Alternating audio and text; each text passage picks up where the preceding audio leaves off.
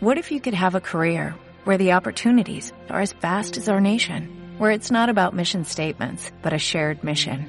At U.S. Customs and Border Protection, we go beyond to protect more than borders, from ship to shore, air to ground, cities to local communities. CBP agents and officers are keeping people safe.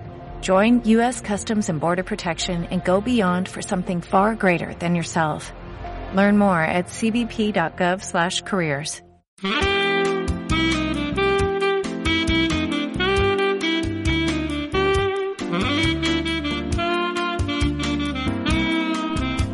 Ma, quiero ser bailarín.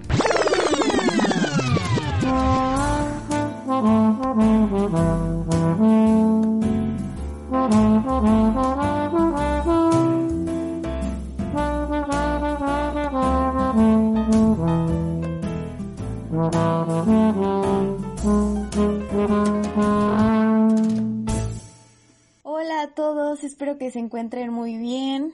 Bienvenidos al siguiente episodio de Ma Quiero ser bailarín.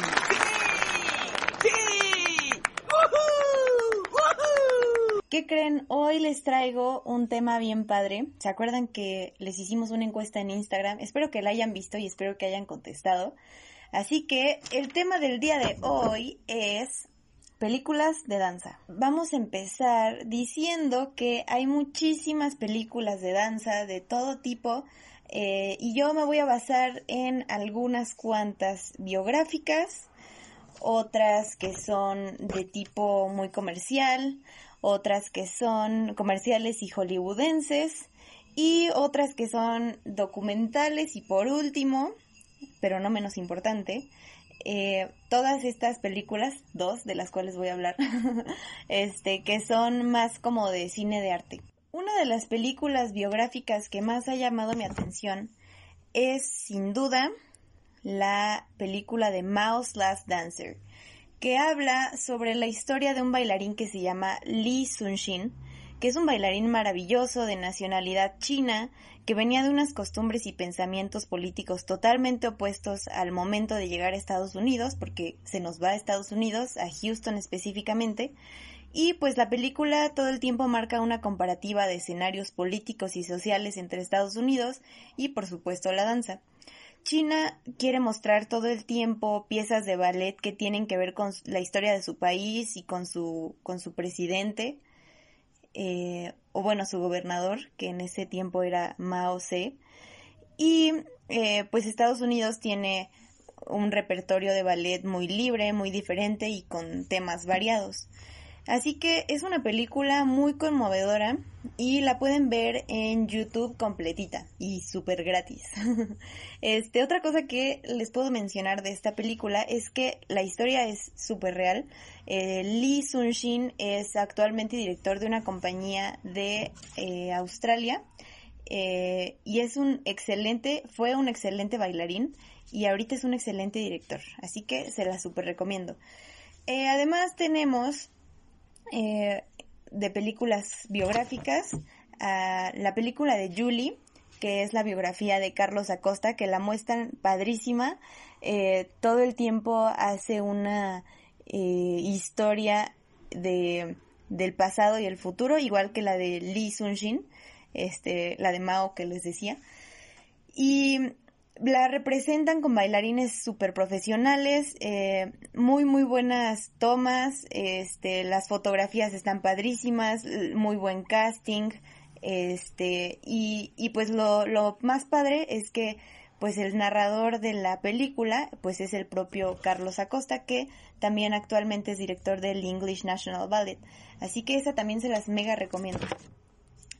Eh, la siguiente es eh, una película súper, eh, pues importante y, muy conocida, espero que la conozcan, que es la de Pina, la de Pina Bausch, que era una coreógrafa de Alemania y pues habla de todas sus obras, sus bailarines platican cómo era trabajar con ella, eh, hay diferentes videos de, de, sus obras, o sea, no nada más te platican de cómo era, sino hay eh, videos de ella eh, haciendo performance o de sus bailarines de su compañía. Eh, y es muy buena, muy, muy, muy buena película. Te enseña una visión totalmente diferente de lo que es la danza contemporánea y la visión de Pina Bausch, que es padrísima. La siguiente es la de Mr. Gaga, que habla sobre el director de la compañía Batsheva, que se llama Ohad Naharin. Eh, y también habla de su, pues de su vida y de cómo es que eh, su vida afecta directamente al tipo de creación coreográfica que hace en su compañía, ¿no? Y todas las experimentaciones que hace y su carácter cómo es para para poder pues instruir a sus a sus bailarines este y que puedan hacer exactamente lo que él quiere, ¿no? Porque él no, o sea, no se no es una persona que no cree como en las medias tintas, ¿no? O sea, es o no es. Y definitivamente él quiere que sea como, como él quiere, ¿no? Eh, obviamente te da en su, pues en su manera de, de crear, te da eh, la posibilidad de experimentar. Les platico esto porque pues muchos coreógrafos se dedican nada más a montar la idea que tienen y no permiten a los a sus bailarines pues abrirse a diferentes posibilidades, a experimentar y sacar el movimiento que quiere, la textura, el color. Y pues él, Ojad, sí, sí les da chance, sin embargo, pues no pierde nunca la línea por la que va, ¿no? Ok. Em, la siguiente es la de la de Billy Elliot, eh, que bueno, tal cual no hay un bailarín que se llame Billy Elliot, sino el bailarín se llama Philip y pues es una, una biografía que cambiaron eh, un, un poquito, este, que tiene entre ficción y verdad de la vida de, de Philip, que era un excelente bailarín. Este, es, es una historia muy bonita. Otra película buenísima es la de Billy Elliot, espero que ya la hayan visto, si no véanla, o sea, es, es una joya. este, habla sobre la vida de un bailarín que bueno, en este caso se llama Billy Elliot, pero pues está basada en Philip Mosley, que es un bailarín inglés, y pues hay varias diferencias entre lo, entre la película y, la vida de Philip. Por ejemplo, eh, el papá de Billy Elliot era un minero y pues en realidad el papá de Philip fue un plomero.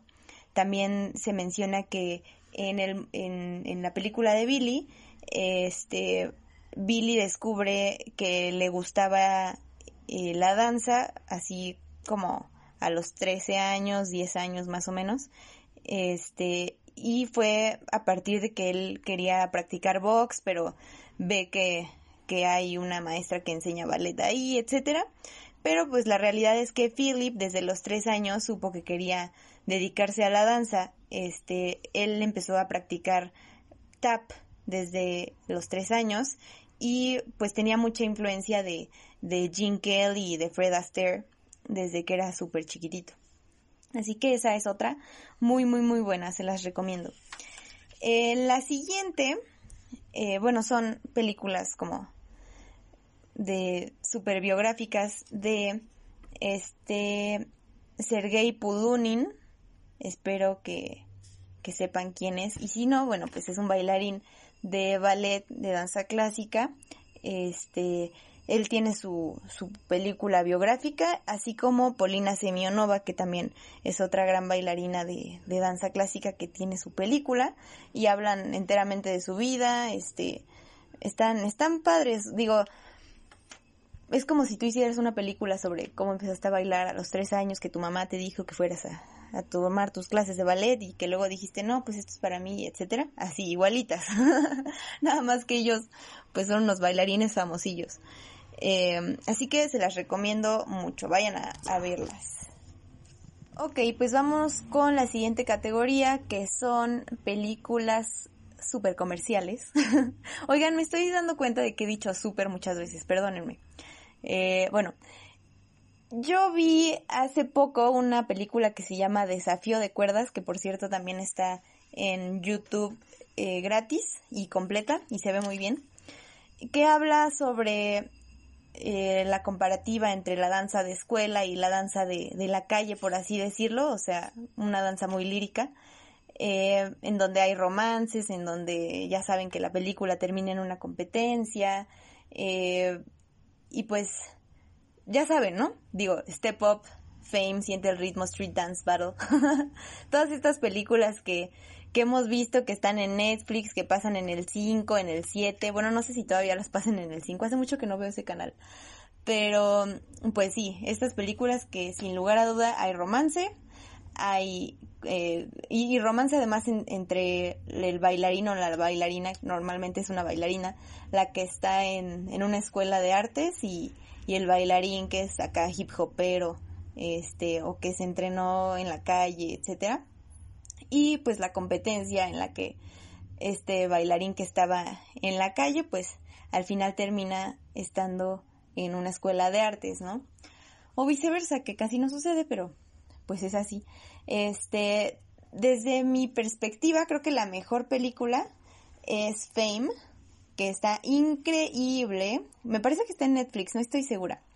Pero está muy buena, o sea, es una calidad de danza padrísima, o sea, sí todos los bailarines son bailarines súper profesionales de, de ballet, de jazz, de contemporáneo, de hip hop, de tap, eh, incluso hay música, eh, también esta es otra característica de las películas en la que eh, hay músicos que se juntan con, con estas pues con estas personas que bailan en la escuela o en la calle este es muy común no así que les recomiendo que vean Fame que para mí es la mejor. Ajá, les repito las, las otras. Desafío de cuerdas, Step Up, creo que hay como cuatro películas. Incluso en YouTube está la serie de Step Up y que es muy buena, ¿eh? O sea, tiene bailarines padrísimos de, de Los Ángeles que son actuales, que, que sí se dedican a esto en forma, entonces eh, no les van a mentir acerca de sus habilidades. Eh, otra de las películas se llama Siente el ritmo, la siguiente es Street Dance, otra que se llama Battle, esa sí está en Netflix, es muy buena, es de contemporáneo. Eh, creo que es la, la menos como, ¿qué podría decir? Pues sí, es como la menos romántica de todas estas películas que les menciono. Está muy, muy bonita.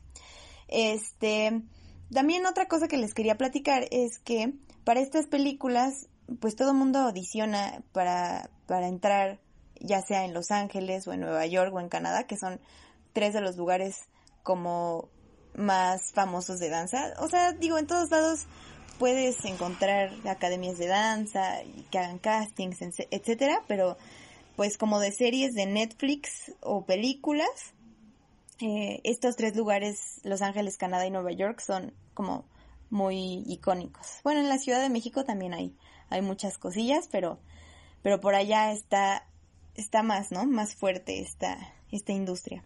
Así que chequenlas, les van a gustar. La siguiente categoría es de películas de Hollywood que tienen que ver con la danza y están Flashdance, Dirty Dancing, Footloose, eh, Camino a la Fama, que es súper, súper, súper, súper famosa. Es mi favorita, de hecho. y hay otra película que se llama Shall We Dance, que también tiene que ver, es más drama que otra cosa. Digo, todas son drama, ¿verdad? Pero tiene muchísimo más drama porque eh, pues no hay bailarines tal cual, ¿no? O sea, sale Jennifer López, que, que hace como que es bailarina de tango, eh, y otro actor eh, que en este momento no me acuerdo, ahorita les digo, este, pero pues sí es más, es más drama, pero está súper bonita, de que lloras al final y así. Y en Camino a la Fama, eh, hay una actriz que hace de un papel que se llama Jodie Sawyer, o sea, la, la actriz. Bueno, no, no, no, la actriz no, el personaje se llama Jodie Sawyer, que casualmente también este, sale en la película que les mencioné de Mouse Last Dancer eh, y sale como la primer novia de Lee Sun-shin. Entonces, pues, o sea, eso quiere decir que esta actriz sí, sí baila, ¿eh? A ver, déjenme les digo cómo se llama, denme un segundo ya, tengo el dato. la, actriz de la cual les hablo se llama eh, Amanda Schul. Y por lo que sigo investigando, esta actriz pues realmente sí era bailarina desde un principio. O sea, eh, ella de hecho grabó primero Center Stage y ya luego grabó Mouse Last Dancer. Ella estaba bailando en el ballet de San Francisco y se retiró. De hecho, también tiene una participación especial en una serie que me fascina que se llama Pretty Little Liars. Era novia de, del papá de una de las niñas. Entonces, pues bueno, tiene de todo esa película y esa morra. pues regresando a las películas que les mencioné hace ratito, Footloose, Dirty Dancing, Flashdance. Eh, por ejemplo, espero que hayan escuchado la canción de Maniac. Eh, si ubican cuál es, es la de Michael Zembello. Y pues es muy famosa la escena en donde baila esta actriz, que ahorita les digo cómo se llama, en, en Flashdance, ¿no? Es la, la escena como icónica de esa película. La bailarina, bueno, la que interpreta este papel se llama Jennifer Beals y está como Alex en la película de Flashdance. Espero que ya la hayan visto. Esta seguramente todos sus, sus papás, sus tíos, sus abuelos, seguro ya la vieron. Es, es importante que la vean, o sea, es bagaje cultural. Hablando de Dirty Dancing, es una película que pues es muchísimo de, de amor, eh, más que de danza, o sea, sí lo involucra, pero como un tipo de fiesta, etcétera. Este, y tiene su remake que salió en el 2000, que salió en el 2004. Eh, que bueno, no es tan buena como la de ahora, bueno, la de antes, la de ahora, que no es tan buena como la de antes, así que esa también se las recomiendo. Y así está Footloose, también está Save the Last Dance, que es enteramente lo mismo. Así que véanlas, entreténganse un ratillo. Ok, por otro lado tenemos a la categoría eh, pues entre hollywoodense y de arte. Eh, vamos a hablar primero de Suspiria. Eh, perdón por todo el ruido. este, pero bueno, Suspiria apenas salió una versión que así causó revuelo entre todos los bailarines, ¿no? Que Demi y Jalet somos súper este, fans de ese men. Pero vamos a, retomar como el principio, ¿no? Había había una vez, no, no es cierto, este, Suspiria primero fue dirigida por un director que se llama Darío Argento, este, que es un italiano, y se basó en un ensayo que se llama Suspiria de Profundis, y eh, la, pues, la estrella fue Jessica Harper, que pues era una bailarina que se transfiere de Estados Unidos a Alemania y, pues resulta que eh, termina en que las maestras que dirigen esta escuela pues son unas brujas y es una conspiración, etcétera. Está bien extraña, o sea, no, ya no les voy a contar más, más que eso, para que ustedes la vean. Y si no le entienden, hay muchos videos en YouTube que, que te dicen cuál es el final y la trama y etcétera, para que lo entiendas. O sea, no nada más tiene una trama per se, sino tiene eh, pues unos mensajes ocultos super políticos y así. Entonces, pues para que la vayan a ver y, y vean la primera, el remake y que hagan sus comparaciones, ¿no? Pero bueno, regresando al tema, este, Suspiria es una de las películas de una trilogía a la cual este Darío Argento le, le pone como nombre The Three Mothers.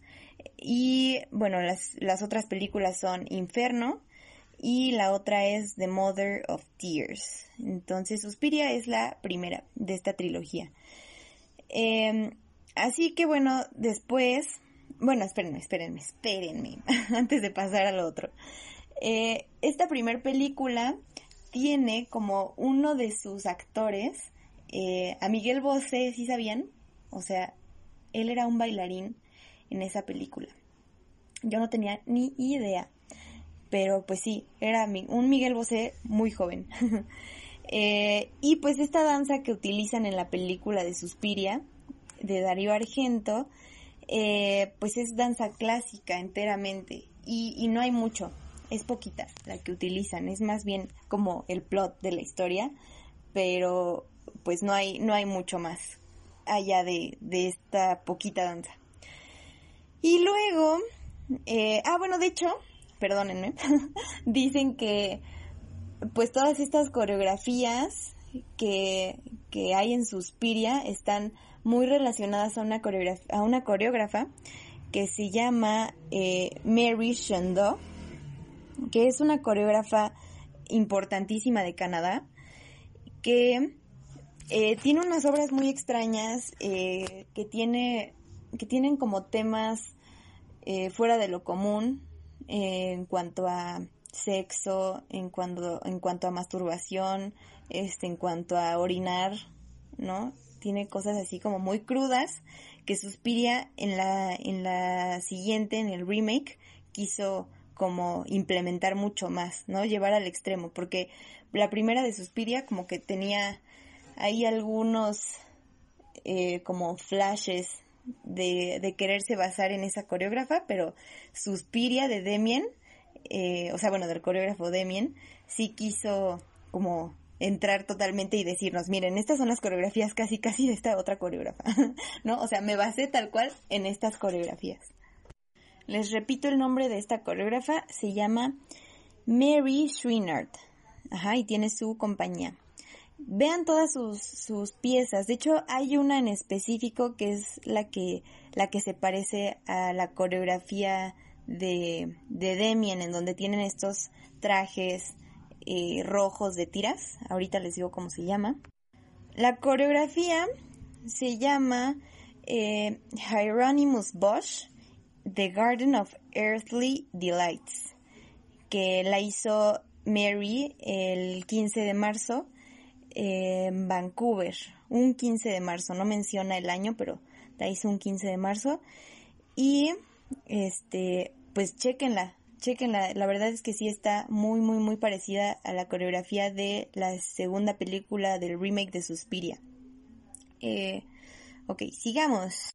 Bueno, y en esta otra película de Suspiria, en el remake de eh, Guadagnino como director, eh, viene Damien Jalet, que es un coreógrafo belga, muy belga, este, que que pues coreografió prácticamente toda la película.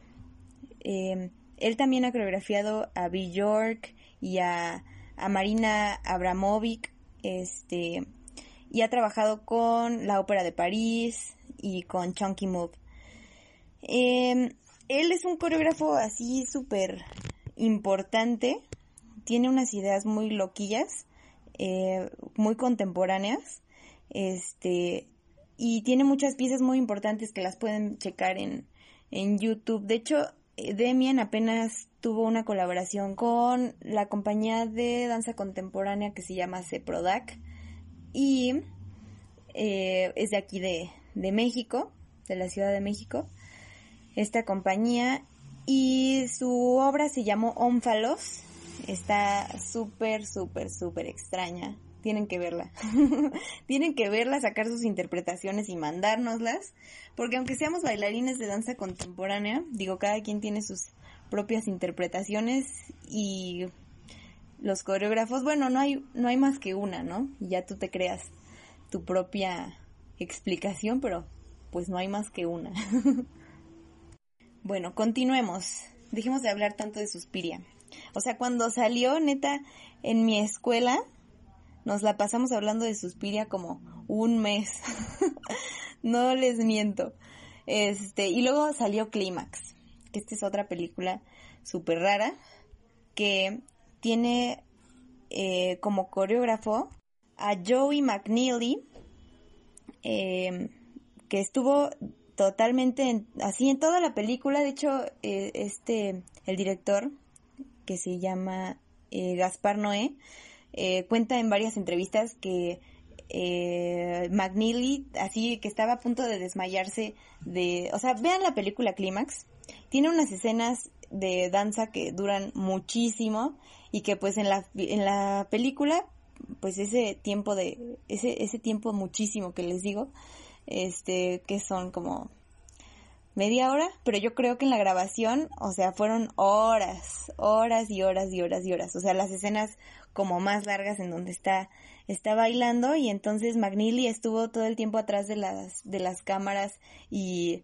al hombro de, de Gaspar Noé diciendo, diciéndoles a todos los bailarines qué hacer y gritando y dirigiendo, etcétera. este, que fueron horas y que siempre estuvo como a punto de desmayarse de, de tanto tiempo que, que, tenía que estar ahí, ¿no? Eh, esta película de Gaspar Noé, eh, bueno, a ver, para empezar, este director que es un eh, franco-argentino, eh, tiene muchas películas que todo el mundo ha criticado, bueno, todos los grandes críticos de cine lo han criticado, hasta le han dicho que le deberían de dar pena de muerte por hacer todos los temas que hace. Y es que en todas sus películas siempre quiere causar como eh, mucho pánico, este, mm, o sea, incluso hay gente que ha salido vomitando de sus películas. Eh, son cosas como que, que introducen a las drogas, este, al sexo, a las orgías, eh, pues a temas como muy controversiales y, y pues raros, ¿no? Y pues en esta película eh, da muchísimo de qué hablar, véanla, les va, les va a gustar, se van a sacar de onda. Al principio saca de onda, pero después es chido. este, y, y pues es una película en donde está todo muy bien, están ensayando unos chavos en un salón y de repente el LCD y la sangría que se están tomando se juntan y ahí valió todo. ya hay, hay, locura, hay incesto, hay este un niñito eh, inmerso en todo esto. Eh, o sea, está muy, muy, muy, muy loca. Pero decía una crítica de cine que, que pues al final la danza ha estado implementada en este tipo de películas porque la danza habla mucho más que eh, las palabras mismas, ¿no? Entonces creo que es más crudo, es más teatral, este, y más expresivo, porque tú, pues al final de cuentas le das eh, la, pues el significado que quieras, y, y pues justamente eh, Gaspar Noé ha trabajado en muchas de sus películas, perdón, perdón por el ruido, ha trabajado en muchas de sus películas con bailarines porque precisamente quiere eh, pues abrir la expresión. Y como última categoría del día tenemos a los documentales. Ahora sí podemos decir que hay mil documentales de danza, porque todo el mundo quiere, o sea, nadie quiere ser bailarín, todo el mundo critica la danza, pero como todo el mundo es curioso de, de, cómo son los entrenamientos, de cómo es la vida en la danza, de un bailarín, ya sea hombre o mujer, este, de todas las cosas que tiene que atravesar un bailarín, pues aquí tenemos tres, tres documentales buenísimos. Eh, uno se llama Tutu Dance, otro se llama First Position y otro se llama Voice of Dance. Voice de hombres. este, las tres hablan sobre la vida en la escuela, las competencias, el llegar a ser un excelente bailarín, eh, los entrenamientos, las comidas, las levantadas temprano, los sacrificios que hacen los padres este, por los hijos, eh, las burlas que han pasado los bailarines eh, hombres por querer ser bailarines, este, y pues todas las dificultades que hay que atravesar en, en la danza como como pues para ser un bailarín profesional, ¿no? Así que bueno, mi, mi película favorita es First Position, eh, porque te habla de diferentes puntos de vista eh, y, y, de diferentes como contextos de cada bailarín. Hay desde, bueno, sabemos que las artes son súper caras y a pesar de que tú vayas en una escuela que sea, que no sea de paga, pero que sea de danza, este, pues es un gasto fuerte, o sea, leotardos, zapatillas, mallas, y luego hay que saberse comprar como cosas de buena calidad, etcétera. Entonces, pues termina siendo algo muy caro. Y al final, si te quieres entrenar en otro lugar, pues también hay que invertir, ¿no? Pero bueno, entonces en First Position, por ejemplo, sacan la, mm, pues la historia de Michaela Prince, que es una bailarina que creo que es de Nigeria, este, que al final es adoptada por unos papás americanos que afortunadamente le dan la posibilidad de poder bailar en, eh, bueno, de estudiar danza y, y, ahorita ya es una bailarina famosísima. Eh, no me acuerdo de qué, de qué ballet este, en específico. O sea, estaba bailando en una compañía, pero no me acuerdo en cuál. Y pues sí, o sea, ahora también es eh, modelo de Under Armour, así como Misty Copeland, eh, que pues son bailarinas de color que, que las marcas quieren así decir, ay, miren, ya este, eh, ya estamos haciendo nuestras marcas, ay, me estoy ahogando, ya estamos haciendo nuestras marcas súper inclusivas, no sé qué. Entonces, pues, así andamos, ¿no? Y bueno, también muestran esta otra visión en este documental, en donde hay bailarines que tienen familias pues que les va muy bien y que no tienen ningún problema si se dedican a las artes porque pues van a sacar siempre, ¿no?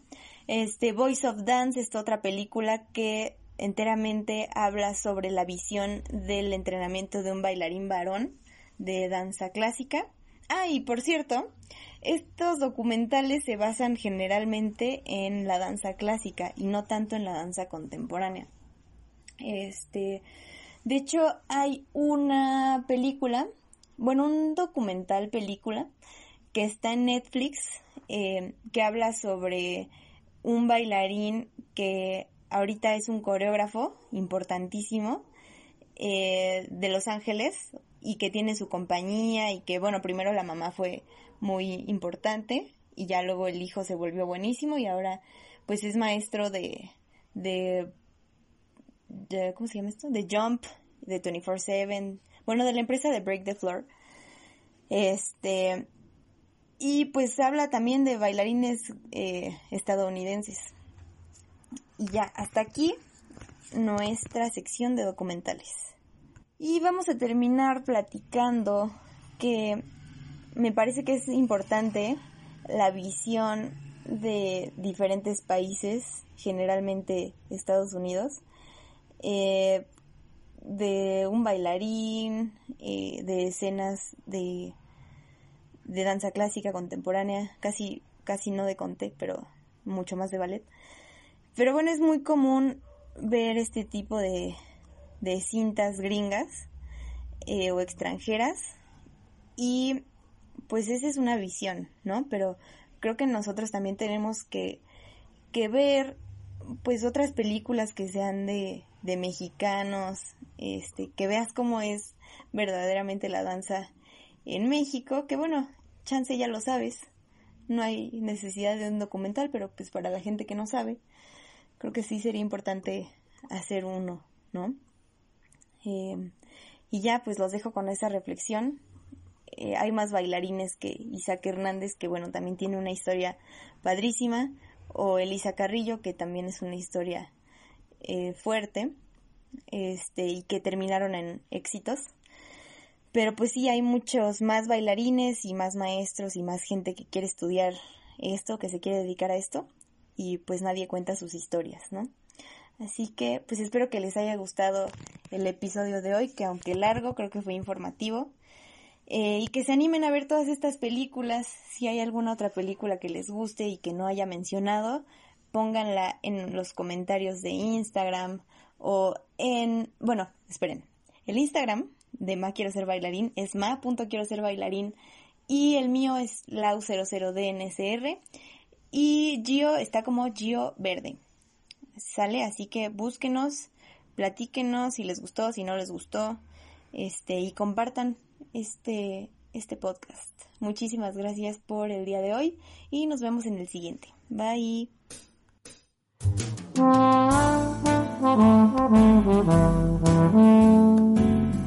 Mm-hmm.